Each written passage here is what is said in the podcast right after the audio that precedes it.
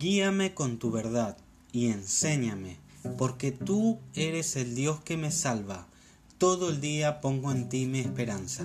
Salmos 25:5. Qué grandioso es saber que después de todo esto, de esta pequeña y leve tribulación que estamos pasando en este mundo, porque somos como una sombra que pasa, hay esperanza. Esa gran esperanza es la vida eterna y es vivir en la presencia de Dios junto con Él y con todos los que han recibido su salvación.